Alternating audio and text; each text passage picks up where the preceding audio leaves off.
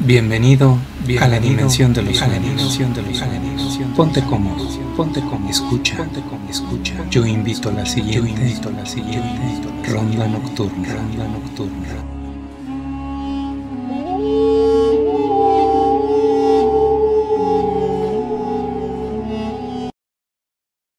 El circo. Capítulo 1. Pablito era el nombre del niño perdido en el Circo de las Cruces.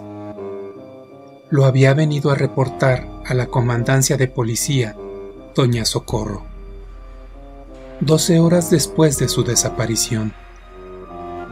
La señora era conocida por todo el pueblo por participar sin que se lo pidieran en cualquier tipo de actividad civil, social o judicial.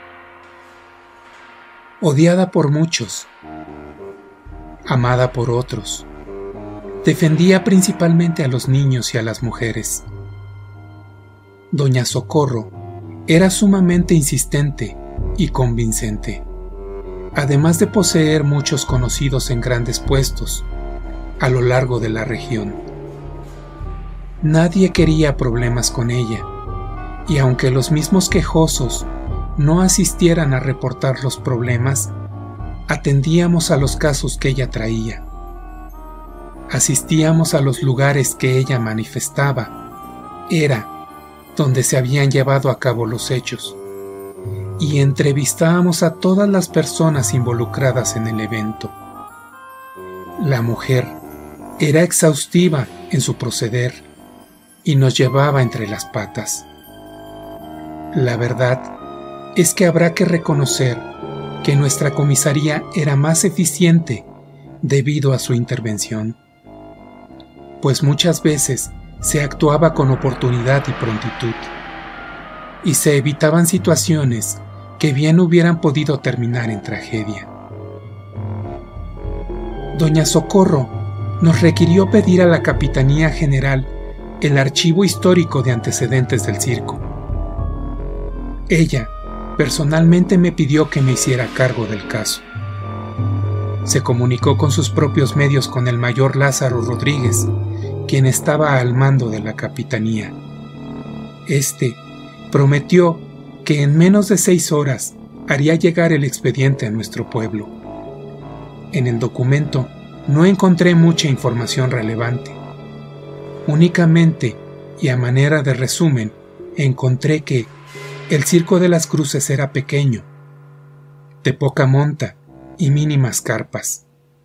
En su momento, prácticamente sin acróbatas.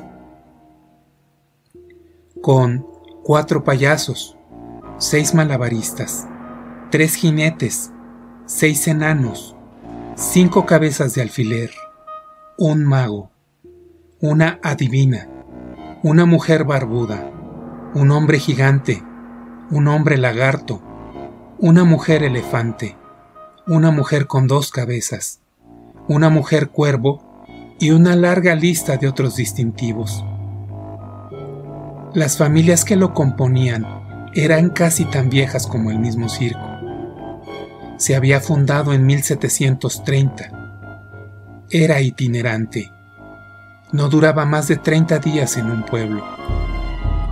Nunca había salido del territorio nacional y el sur del país era donde se les llegaba a perder la pista, a veces hasta por 90 días. Había tenido muy pocos escándalos en su historia. Don Asunción Cruz le dejó el circo a su hijo don Alfonso Cruz, como herencia a través de su testamento. Hacía ya 15 años de aquello. Don Alfonso tenía ya 63 años. Había 10 familias que viajaban con el circo. El expediente estaba algo desactualizado acerca de las nuevas generaciones y los decesos en estas mismas familias. Después de la muerte del doctor Ramírez, acaecido en la región central del país, hacía dos años y que había pertenecido a alguna de estas familias, no se había actualizado más el expediente. No había investigaciones, no había averiguaciones previas. Estaban prácticamente limpios. Al parecer, Pablito tenía unos cinco años al momento de extraviarse. Había nacido como parte de la unión de don Alfonso Cruz con Romualda Rincón. Él, dueño, titiritero y ventríloco del circo, y ella, adivina y mujer de cuatro piernas. Ella falleció al parir a Pablito, según el reporte del doctor Ramírez. No se tiene otro dato de algún otro heredero de don Alfonso. Según las señas particulares anotadas por Ramírez, Pablito era un masculino, de estatura y peso normal, sin más señas que los ojos azules de su mamá. Con esta información, acudí al circo con dos agentes más para empezar la investigación.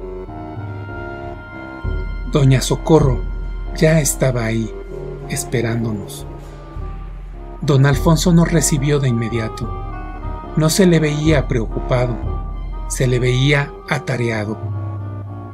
Eran las 17 horas y el show empezaría a las 18 como se había venido haciendo desde hacía más de 200 años. Corroboró la información que ya habíamos concentrado en la comisaría y comentó que Pablito ya llevaba perdido un poco más de 20 horas. Al parecer, se había perdido dos horas después de la función de las 19 horas. Pablito era el heredero de don Alfonso. Sin embargo, no habían reportado su desaparición. Si no era por doña Socorro, que se encontraba haciendo sociales con don Alfonso, tomando una taza de café y por supuesto sacándole toda la información posible sobre el circo, el negocio, las familias, cuestionario y entrevista que esta mujer practicaba con cualquier tipo de patriarca o matriarca que llegara al pueblo, para tener un mejor conocimiento de quiénes pisaban nuestro suelo. Cuando degustaban el postre, a eso de las 21 horas, doña Socorro preguntó por el muchacho de don Alfonso. Nadie esperaba que esta mujer se atreviera a corroborar la información que recién acababa de recibir, pero su mente giraba tan rápido que conforme uno le platicaba, ella procesaba todos los datos y siempre detectaba las mentiras, sin importar si conocía o no al interpelado. A nosotros nos había adelantado que don Alfonso mentía. Ella decía que él sabía qué había pasado con el niño. No era normal que se desconociera el destino del heredero de una familia de cirqueros y su padre estuviera tan tranquilo. No había antecedentes. Don Alfonso estuvo hablando con nosotros 40 minutos y se disculpó para dar los últimos detalles a la función de las 18 horas. Si no le molesta, estaré revisando por los alrededores hasta entrada la madrugada. Asintió con la mano. La gente de este circo no es gente normal, ¿sabe? Me dijo doña Socorro. Tienen algo muy, muy extraño. Pedí a los agentes que me acompañaban que giraran una orden para buscar al niño en los alrededores, que se enviara un aviso a los pueblos cercanos para agrandar la búsqueda. Yo me quedaría investigando entre las carpas. Doña Socorro estuvo investigando por su propia cuenta, con las familias de los fenómenos. Nadie le dio información útil. A eso de las 23 horas, me abordó y me comentó que se iría a dormir, pero que estaría de regreso a eso de las 6. Y también estaría pendiente de cualquier cambio en el estatus del caso, que podía mandar a un oficial a su casa a cualquier hora en caso de alguna averiguación. La señora era viuda, pero daba generosas aportaciones a los presidentes municipales que llevaban el gobierno de nuestro pueblo. No podíamos de ninguna manera ser groseros o ignorarla. Mi opinión acerca de este tipo de circos siempre fue que era una completa mentira. Simple y sencillamente eran personas explotadas por algún tipo de deformidad que probablemente habían adquirido debido a que los integrantes de las familias se relacionaban entre sí. Es decir, siempre con alguien más del mismo circo que ya poseía previamente algún problema, teniendo muy pocas combinaciones de sangre que no tuvieran defectos. Pura y llana explotación.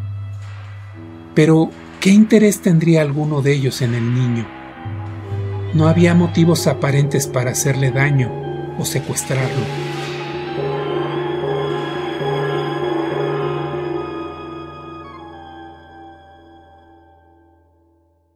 Continuará.